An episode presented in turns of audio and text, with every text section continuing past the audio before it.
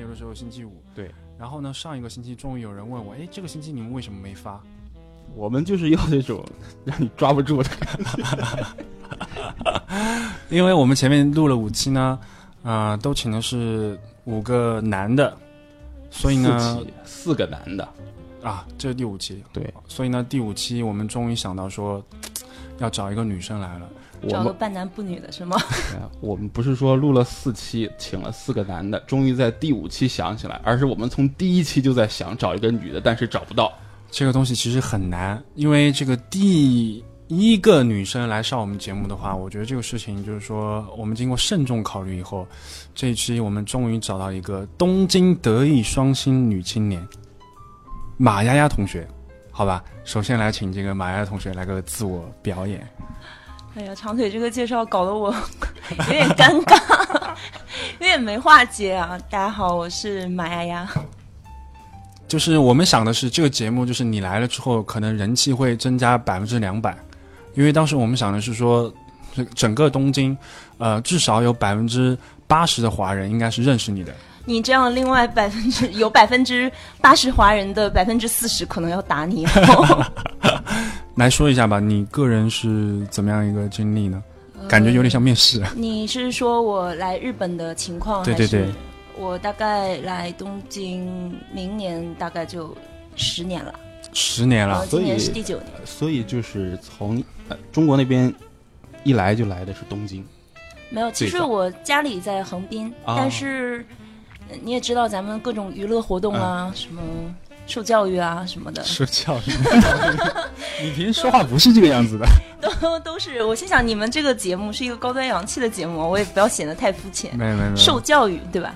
是在东京接受的教育。我们这个 节目非常的俗，所以呢，就是呃，会请很多高端洋气的嘉宾来，就比如说像。我觉得两位主持人在我心中都是非常高端大气的形象。没有没有，我觉得听众朋友们可能不知道，就是以前也是男生嘛，没有人跟你们形容过这两位。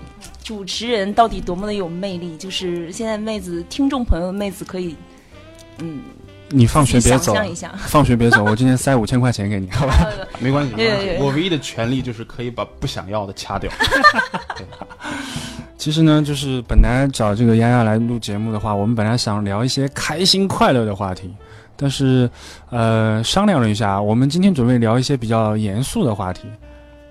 然后，毕竟最近发生了很多事情，不管在日本还是在这个中国吧。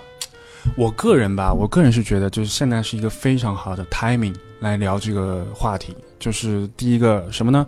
就是这个江歌同学被杀的这个事情，因为呃。站在我个人立场上来讲，我觉得他在最开始有了这个事情，毕竟已经沉淀了一年多嘛，对吧？这一年多的时间，然后包括他妈妈来到东京，然后后面有一系列的这个，包括现在搞到全中国的人，大家都在关心这个事情。我觉得现在等到他热度有一点退却了之后，然后再聊这个事情，我觉得是一个非常好的 timing。哎，我先问一下，你对这个事情有什么看法吗？嗯，因为我平时也特别喜欢刷微博啊，刷朋友圈什么的，看了特别多的公众号和微博上面的一些大 V 吧评论这些事情，然后我发现，其实整体舆论的走向，我不知道你是你是跟我说哪个阶段的事情，呃，就是你江哥这件事情，你分为好几个方面，你想你想让我评论什么方面呢？你是说陈世峰的事，还是说这个女生？呃，就是你你你知道她的所谓的那个闺蜜，我是觉得吧，就是这个事情啊，就是一个呃社会舆论的一个事情出来之后，它是有每个人在意的点不一样。其实很多时候，你看网上也好，就微博上面大家在讨论，其实有的时候每个人就是他的那个怒点其实不一样的。所以你比较看重是哪个点？其实我最在意的点可能是，呃，联名签名要，呃。判陈世峰死刑这件事，对吧？对吧？这个事儿的话，我有很多朋友在朋友圈里面就搞得就是朋友之间反目成仇的这个地步。是，我觉得你们为什么找我来聊这件事情，真的是这个播出来之后，很多 很多朋友听了之后，可能不会再跟我做朋友了。就回到这个事儿，少爷你怎么看？其实最早的时候，很多人更加关心的是，呃，比如作为一个女孩子，对，然后在日本，对，就在国外，啊，出现了这种事情，嗯。啊。首先，他怎么样保证他自己人身的安全？很多人他也对这方面有很定很大的关心。然后后来就是出现了这个江哥他的母亲，然后做出了很多。我们现在讲可能是有些过激，但我们不好评论他是正确还是不正确。只是说在现在来看的话，可能有点过激的一些行为以后，然后他个人把这个矛头，包括把舆论引向了一个比较极端的一个方向。其实客观来讲，就最近几年有很多就是中国留学生，特别是中国女生啊，在美国和当然日本其实很少了，在美国比较多，就是被被杀害的一个事情。呃，当然这个个案其实本身来讲，就是每个个案发生的时候都会有一定的热度，但是尤其说江哥这个事情会成为一个举国上下都会在关心的一个事情。我觉得最主要的一个点就是它里面牵涉到的是一个怎么讲呢？说的难听一点，就是戏剧化的东西非常的多，就是牵涉到她的闺蜜，牵涉到这个杀人凶手他也是中国人，对吧？同样之间就是说这种爱恨情仇，包括说最后牵扯到她的闺蜜。然后反映出来的是一种人情的冷漠这个东西，然后还牵扯到一个东西，就是说，要不要使用网络上的这个暴力，包括去曝光他的整个所有的身份，然后引起所有人的一个注意。其实我觉得，舆论这件事情它真的是两面的，他想说什么就是什么。我不知道你们还记不记得，因为因为这件事情是发生在我们家那面，在横滨关内那一面，那我住在那里。啊，是啊，就是关内有说两姐妹啊就是被有啊也变态有杀害在屋里。一开始舆论的方向是这样的，说，嗯、中国留学生姐妹花惨遭嗯。日、什么日本变态杀害什么的，然后整体方向大家就是，嗯、表现的说哇，你们就是怎么日本社会怎么会有这种变态怎么样的什么。就就是表现出的是对那两姐妹的同情，对。对，然后结果话锋一转，突然就发现这两姐妹其实自己是有在从事一些，比如说风俗。风俗产业或者什么东西，就是她自己本身有一些不检点的行为，对。或者是干什么的引火烧身，又变成说，哎，你自己出门在外，就是你不好好的，就是洁身自好，所以引来杀身之祸，然后就。你知道吗？又换了一个批判的方向。所以吧，就是最近吧，最近几年，特别是我觉得我来来日本这几年，就是现在自己的年纪也在长大，就很多事情，它发生之后，它会有一个发酵的这个时期。就发酵完了之后，你会发现它在往刚开始的那个反面的方向去。对对对这种事情太多了，就是自己打自己的脸。所以说，就是包括江哥的那个闺蜜，我觉得现在全就是你说是，因为现在微博上整体的舆论的方向都是在批判她，说她没有人性，就是什么。什么？我你闺蜜为你雪中送炭，你却不能危急的时候帮她一把，对对对，就是类似于这种道德绑架。我觉得怎么说呢？就是你们，就是感觉现在整体网络就是希望你去死吧，你和你的家人一起去死吧，对不对？嗯所以但是所以所以嗯，可能你刚才用到一个词就是网络暴力嘛，对，对吧？嗯。然后可能就是你更加看到的是大家对这种这种舆论上的一种压制性，然后去通过舆通过舆论再去更加的引导大家，然后向一个更极端的方向发展对。然后如果你不去顺应这个舆论的话，可能你就是异类。就是没有站在道德的对没有。你站在道德你用了一个词，我我的我记得特别深，就是道德绑架。嗯，你今天你今天录完这个节目之后，你会担心吗？我是有点怕的。我一开始听他们说要聊这个，我真的是拒绝的。但是我就想说，其实我觉得舆论不是一个坏事情，对，对，我不觉得这是一个坏事情。但是我们要注意这个舆论用到什么地方去，因为这个我觉得这个是一个个人案件，对，就是不至于要用舆论去逼死一个个人。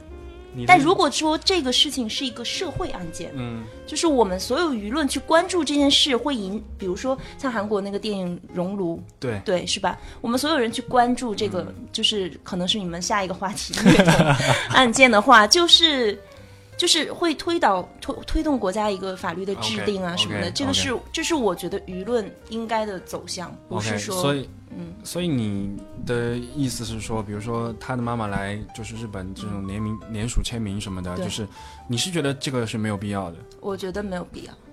啊、不好意思，因为逼着你我表态了。呃，对我，我觉得我可以表态，因为我真的觉得签名的人可能有必要思考一下自己是不是签了那个名以后，如果陈、陈世峰真的因为这件事情去死了，我的前提是陈世峰如果他在法律的判决下，他应该是去死的，对，那就让他就是该怎么样怎么样，由法律来判决就好了。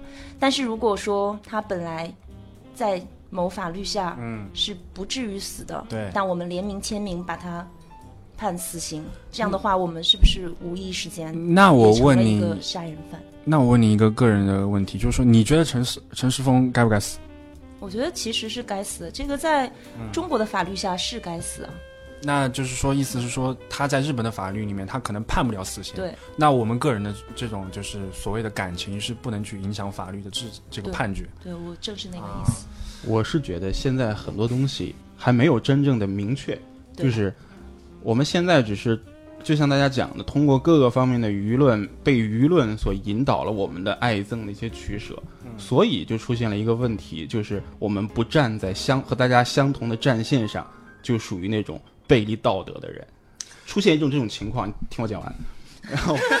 不用激动，不用激动，慢慢来。然后现在呢，因为之前我我也没有在我的朋友圈里啊、微博上发表任何的态度，就是因为现在很多的现实的情况，包括证据啊什么，我们都不知道，而且是所以片面的。对，非常的片面。但是我就是看到很多人，包括一些在日本的大 V、一些记者，比如像徐老师呀、等等这样的人，他们就是说他看过了所有案件的一些卷宗以后，他还是觉得他还是认为这个陈世峰绝对是应该判死刑，而且这件事情是非常的残忍。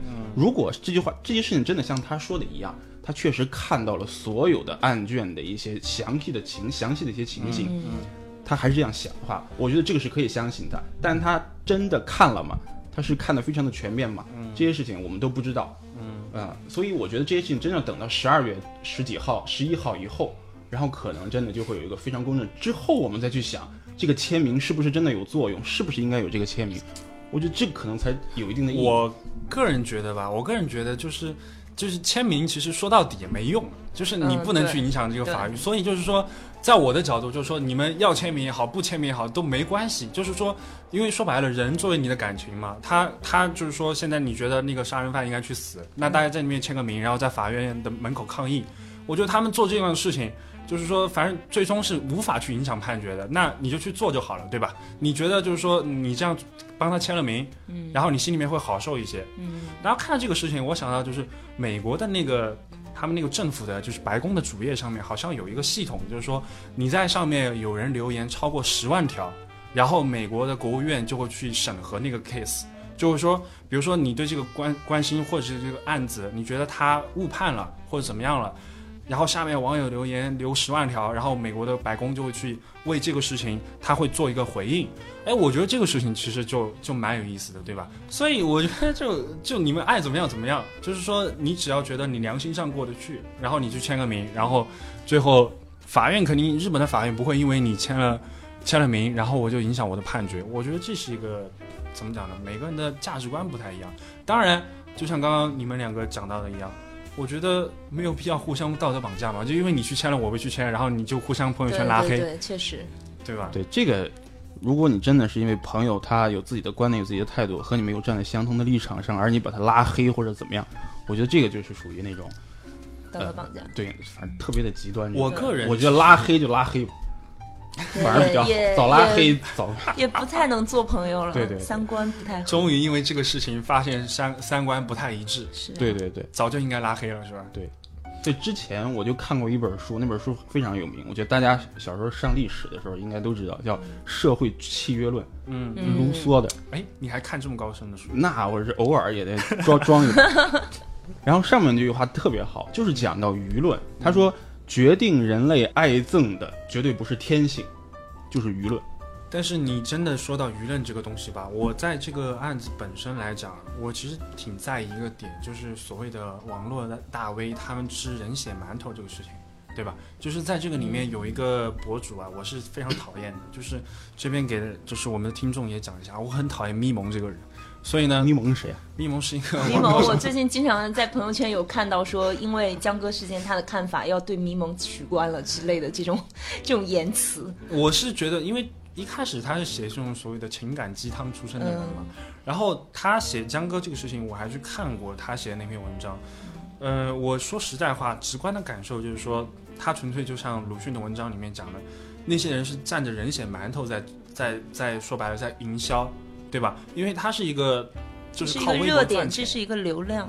而且他写的里面就是关于江哥的这个整个事情来讲，他用了很多主观性的描述，包括说江哥的妈妈就从小抚养他多么的不容易，或者单亲家庭长大，或者怎么样。我觉得这对于这个案子本身的这样一个考量没有任何的帮助，只会说增加读者给他多一些同情分，嗯，对吧？这个东西就是我觉得最近的舆论。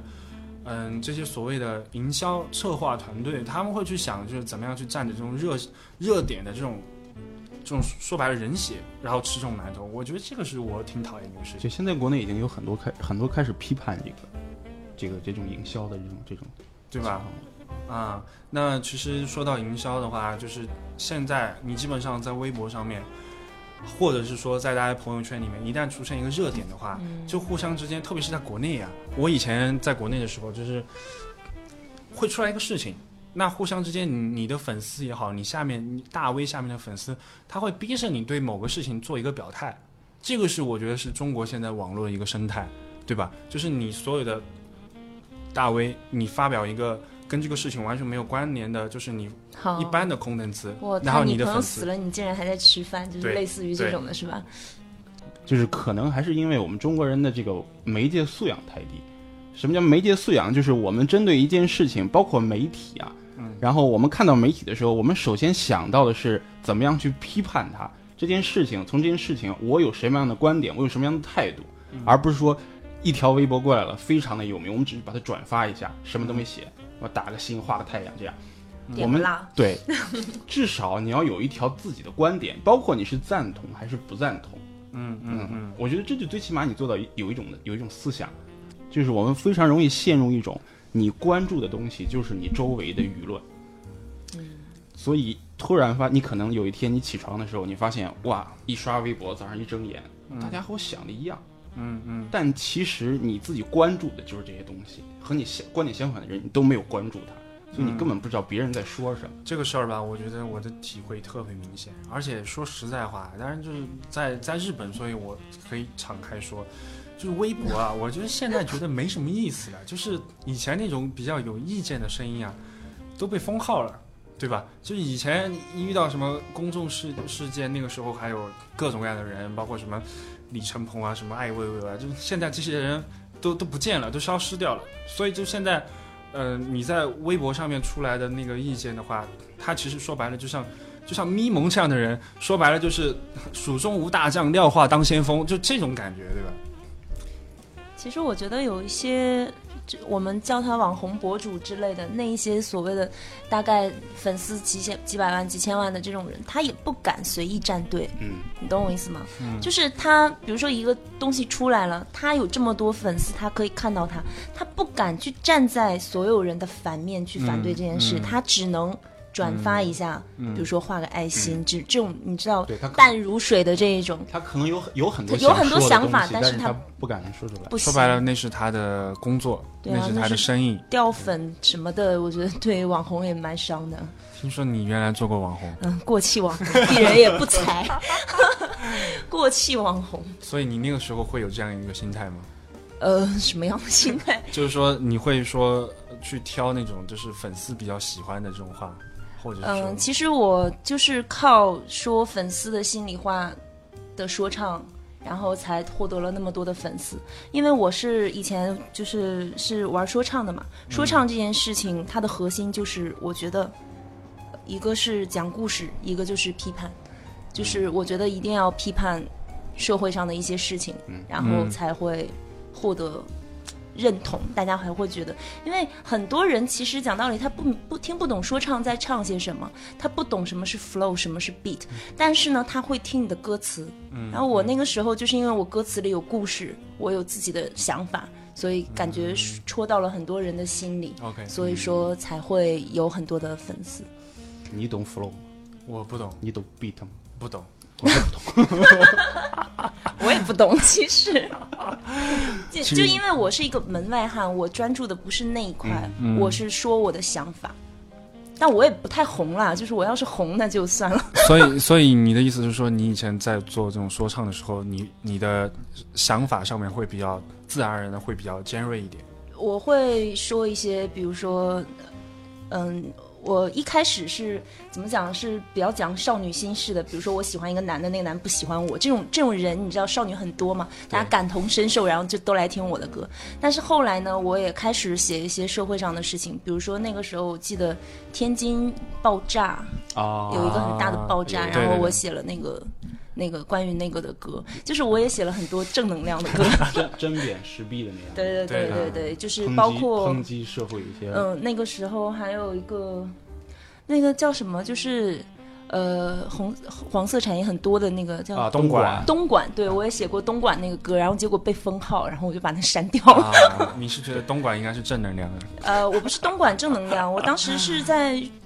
呃，我也忘了我在唱什么了，反正我也唱很多时事的东西。对所以中国这些自媒体就是在民主集中下的，对吧？看上去自由，实际上上对对，其实真的会有人删你的东西。对对对，真的就有人删你。不是，就是说到底吧，因为，嗯，其实说实在话，我也看过那个，就是对面这个节目做的，就是嗯，呃，江哥他妈妈和那个、她闺蜜，她闺蜜叫什么名字？刘星，刘星是吧？哦，对对对，啊，我我是觉得，我是觉得她当时穿着那个粉红色的裤子，然后是有点不太礼貌。对吧？嗯然后她妈妈其实，我觉得她妈妈还是挺那个挺克制的。嗯，但是你想，谁的女儿被被，特别是你想，其实间接就是被她这个闺蜜害死的嘛，对吧？就这种情况下，我觉得他妈妈还能克制到那个地步，我觉得已经非常不错了。我呢是对这种，我包括就像刚才讲的对面呀、这种媒体啊，嗯，我反而对他本身就有一种有一种很怀疑的态度。他做这种节目，他做这个事情的目的是什么？你看我长腿，你都能发现这个问题，就是很多人都发现了。我们一看他穿穿着一条就是粉色粉粉红色的衣服，穿着这样，嗯然后呢，他再去见到江歌母亲以前，那会不会媒体的人，这个这个媒体的人，他会告诉他，你是不是要换一套衣服比较好？对，我觉得这个事情为什么没有发生？是这样的。对他可能之前的人他都做好了，但他没有，他没有做，可能有很多的原因，可能来不及啊之类的。嗯，然后很多的原因，然后就出现最后这个结果。我觉得有可能避免的东西没有避免，这就叫做舆论引导，这这就叫依城设置一些导向，然后让大家去去发现这个东西，引导大家去看这些东西。啊，这也是一个可能它本身有问题的地方。所以我觉得对这种视频啊，对这种自媒体啊，网上的东西啊，我们保持一种清醒的对态度。你有你有自己的观点就好了，一种中立的态度。然后你看到了就是看到了，然后真正所有的结果，我觉得还是等十二月十一号以后。嗯，所以你十二月十一号你会去现场吗？我真的想，但那天上班啊，是星期几我啊？星期一，哦，我还查了一下，那是星。期一，应嗯该是嗯。啊，但是说实在话，在东京判死刑的可能性非常小。非常的小。我还特意去关注了一下东京外国人判死刑的案例，真的不多，而且你要连续杀杀人才可以，就是你一个案件真的有一点难。我是这么想的，就是我刚刚也说过，舆论它这件事情，其实我们有的时候可以合理运用。像江歌案这种案件，它是处理个人感情的，就是我们即使用舆论帮助了他，就像长腿刚刚所说的，就是江歌的妈妈会得到什么，嗯我们的社会会得到什么。对善良的人从此会被温柔以待吗？并不会，对不对？那就证明我们去以舆用舆论来去引导这件事情的走向，可能是嗯有有问题的，需要更直就深入思考的对。但是呢，我们接下来要讨论的这个话题呢，我我个人觉得，我、就是我觉得是我觉得是可以用舆论来逼迫。就是有关方面该来出来给我们做一个解释，就像就是刚才说的我们那个三色幼儿园的那个事情嘛，对吧？嗯。对，反正最近这个事情网上闹得也比较厉害一些，对包括朋友圈里面，嗯，大家好像在这个事情上就没有过多的这个意见的分歧。因为这这没有什么分歧啊，说白了这就是。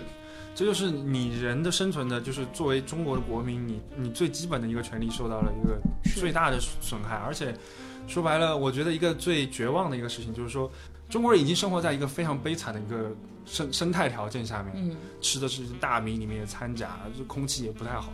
那我最后的我的孩子送到了幼儿园里面，还要遭受惨无人道的这个什么虐待，还要遭受这种所谓的这个叫做猥亵。那这个的话就是说，呃，中国传统来讲嘛，就是说孩子这个东西就是说教育伟大嘛，就是说我我受点苦没什么，但是我希望把我的孩子教育的或者是说养育的比较好一点。其实就关于这件事，我甚至换位思考了一下，有没有有没有有没有什么解说法可以就是帮这帮所谓的有恋童癖的人来做一个开拓？因为我以前上大学的时候上课，就是同性恋这件事，其实它是先天性的，就是有一些人他自己也没有办法决定，但是他就是喜欢。同性的人，对，这是生理上的问题。那么所谓的这些恋童癖，就是他们是不是也是生理上的问题？就是如果我们因为这件事他恋童，然后我们去去这样谴责他，会不会是对他人权的一个侵犯？因为他也是与生俱来，懂我意思吗？对对对。所以我有的时候会这样想，但是我就心想。可多莫也有人权啊！我就是，如果这两件、这两个人群让我选择优先维护哪个人的人权的话，我会选择维护儿童的人权。我会保护儿，就我就心想，恋童癖这件事情真的不应该存在。就怎样才能把它消除掉？因为我觉得这是不健康的，就不应该有这种东西。对对对。但是说实在，我说到底啊，就是同性恋这个东西，因为说白了，它是一个相互的嘛，就是你相两个人作为有。完全行事能力的两个人，然后互相在一起，我觉得这个是可以双向选择的。但是恋童这个事情，你没有办法选择单向选择，因为另一方他没有思考能力。所以就现在的就焦点，它其实是回到了说，到底有没有这个儿童被猥亵的事情？因为今天我刚刚看嘛，我看微博上面好像那个他是虐待的，对对对，他是否定，他说是这件事情是无中生有的嘛？对，因为我看了那个声明，我觉得他。但就会来这么一手，所以这个事情又又回到刚才我讲的那个，如果是在江歌案的时候，我是劝大家等到十二月十一号，因为我相信日本的话，他会全部的把这些东西都开放出去，然后告诉大家最后出一个正确的结果，然后至少在我看来的话，对。但是在中国这个事情，我们我我不好讲它是还是不是可 可不可能，但大家自己去判断。所以这种情况下的话，那可能民意真的是舆论啊，真的是有非常大的作用。对，说那个舆论的事情，我觉得这件事。这个这个这个虐童，这个猥亵的这件事情，好像法律来说也罪不至死，好像。对，关键问题现在就是我们法律它会不会真正公平的去判判决这件事情，这是一个非常大的一个前提。对，然后，然后我前两天看到一个媒体他做的一篇分析的报道，我觉得他观点非常的独特。嗯，就是说，他说造成这种情况，我们假设。这个事情全部都是真正存在的，这种些小道的消息，包括这种里面的人讲出来小道消息是真正存在的。那么造成这个结果最大的原因在哪里？那个幼儿园非常的贵啊，一个月一个月五千多块钱。对对对，它不光说是在在普通的城市，它在北京、上海那也是非常贵的了。你在日本的话，五千块钱十万了，小十万了。对，小十万日元一个月。嗯，你一个月挣多少钱？对不对？对对 对，你一个月挣多少钱？我是十万 十万出头。对不对？我们花多少钱？十万日日元，五千多人民币把它都送进去，即使是这样，还是出现这种情况。可能在那之前，我们听到很多虐童的事情，但是那种时候发生的情况是在，比如讲，呃，人力也不足，嗯，他招招的那些呃幼儿园的老师可能也没有资格，对，然后工作非常的繁重，但是工资非常的低，对，那这种情况可能他会有一种反叛性的对孩子把气撒在孩子身上，那没办法，那好，那作为家长。我花很多钱，我把他送到最好的幼儿园，可以了吧？嗯，我可以了吧？嗯。但是这种事情还是发生了，这就说明什么？我们每一个作为中国人，我们每一个没有从根本上想着以自己平等的权利去解决这个社会的问题，而是想通过金钱、通过隔差，然后去解决的话，所有的事情到最后都会返回到自己的身上，对吧？这个其实说白了就是中国很多所谓的。中产阶级的梦啊，就就覆灭掉了。对，就是你想，这个三色幼儿园，它是一个在纽约上市的中国第一家的幼儿园。嗯，你想，中国其他还有大大小小各种无数的幼儿园，它里面你想一个月花五千块钱送进去，就是中国所谓的中产阶级啊，能够花得起钱去把孩子送到这个幼儿园的，特别是在北京啊，嗯，那基本上已经算是，不要说这个年收过多少钱，反正是一个至少他可以有一个小康的水准吧。多多少少应该是至少在北京是有房子的吧？那这样的人，他们受到的孩子受到的待遇都是这个样子的。所以的话，就是普罗大众，就像少爷刚刚讲的，中国的这个所谓的中产阶级，他们企图说用金钱、用经济来改变自己的命运，然后自己有了钱就可以过到更好的生活，这个梦就就就突然之间就醒了。对，他就所以大家会很绝望。那我该怎么办？就是这个东西，其实说到底，你是想要去推行说制度方面的一个一个一个改革吧。说白了就是说，中国现在的在幼儿园里面的这些老师，对那个年纪也不大，可能就二十出头。然后我嗯今天我看有一个说，就是说把这个事情归结到说他们的学历不高，学历不高，再一个就是那个那个资格，资格非常的简单，对拿那个资格。包括在日本的话，那个嗯保育士资格非常的难，对，而且你必须要拿到那个保育师资格才可以进那个保育所，还有那个幼稚园。嗯，这是一个非常非常硬性的一个标准。可能现在中国前两年没有那么严格，这两年也也已经变得非常严。但是原本他那个资格可能就不像日本这么难考吧？有可能我觉得。嗯，因为他可能审核，因为毕竟那个需要的这个人数太多了。你想，大到大大小小的城市里面，他总会需要，但总会有几十个、上百个这个保保但其实你看日本，它需要的也非常的多。日本现在保育员一保育那个保育员里面的保育师一直在是很缺很缺的，嗯，对对对，非常的缺。而且托儿所好像排队挺难的吧？对，非常的难。说实在话，我以后将来要有了孩子的话，我真的不愿意让他多去上什么补习班。我觉得我们小时候就是那种放养式那管理，说白了，长大还是对吧？虽然我可能现在这个你小你小的时候是放养式的吗？我也是放养啊，我是满山跑那种。哎笑也可能小时候是那个比较，我没有上过幼儿园的，哦，没上过，我没有上过。哎，哦，我当然就是幼儿园、小学这样上来的。嗯，小的时候其实我觉得真的这个所谓的什么学前教育啊，我真觉得说没有那么大的差别，对吧？你在他心智还没有成熟的时候给他补这个英语啊，补补什么数学啊，我觉得有这个必要吗？你一个人这么想没有用，你要你整个班级的人这么想，你的孩子才会得到真正的放松。所以在日本其实也很少有人，当然现在也有了，我看很多人下放学以后会去那个就可嗯，补习班，但关键问题是他们日语好像呃日本的话好像只上半天课吧？到下午他们学业本身比较，而且我觉得日本的 教育特别好的是，他会强制性的参呃让他们参加那个呃不卡兹，就是、嗯呃对不活吗？对不活，就是我我上大学的时候，我感受特别深，就是和同学一起上体育课的时候，你别看我个子高还是干嘛的，我跟我同学比起来，真的是我羽毛球也打不过他们，篮球也打不过他们，因为他们从高中就是放课后就会就会练习这件事情，嗯，但是我们的体育课呢，全都被改成什么数学。自习啊，你们？大学还有体育课啊？对我大学的时候上体育课，我记得我当时选的什么，嗯，我现在想想，我应该去选太极拳。我现在就是我比较有主场优势，你应该去选那个打麻将。嗯，好像没有这个，因为我当时真的选了羽毛球，因为我觉得我羽毛球打的还算不错，每一个都能接到的那一种。但是我错了，我的那个同学打过来的那个羽毛球都是在我耳边嗖的一声，就是很对日本人确实，日本小孩从小就开始进那个我们叫就社团活动，对社团活动。对对对，他们会在里面算是他们的一个作业，对。他必须要去做，强制。对，必须要学的东西。一个是这这个对身体非常的好，嗯，再一个日本人觉得在那种社团活动里面可以培养他们那种集体的那种团队精神。对，嗯嗯，反正这也也有不好的，就是对那种上下级的那种关系的关非常的固化。嗯前辈之类的。嗯，今天我们这个也是聊到最后这个地方。那么，按照以往的这样一个惯例，嗯，那么最后的话，想这个嘉宾来给我们，呃，来给我们推荐一首歌。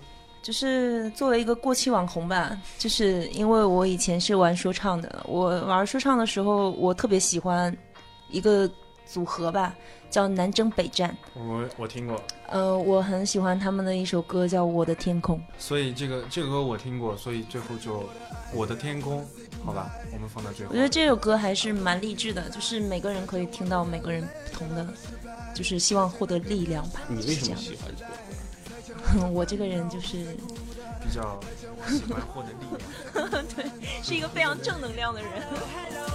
我的未来。Hello Hello，在无尽的黑夜，所有都快要毁灭，至少我还有梦，也为你而感动。原来黎明的起点就在我的心里面，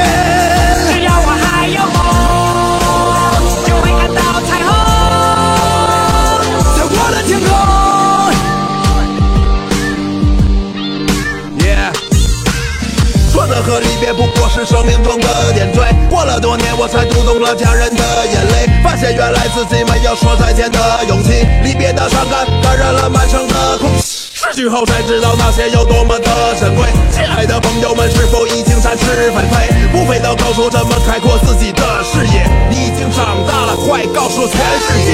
外面的世界散发着强大的磁场，诱惑着每一双即将展开的翅膀。热恋的火在懵懂中凶猛的燃烧，美丽的火花在恋人的周围环绕。这过程很美，尽管有无奈和失落，刻骨铭心的爱过，尽管爱的并不是我。如果没有离别，如何学会承受打击？如果没有跌倒，如何能够学会在无尽的爬起？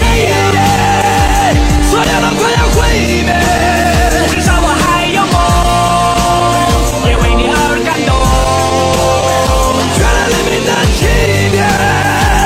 就在我的心里面，只要我还有梦，就会看到彩虹，在我的天空。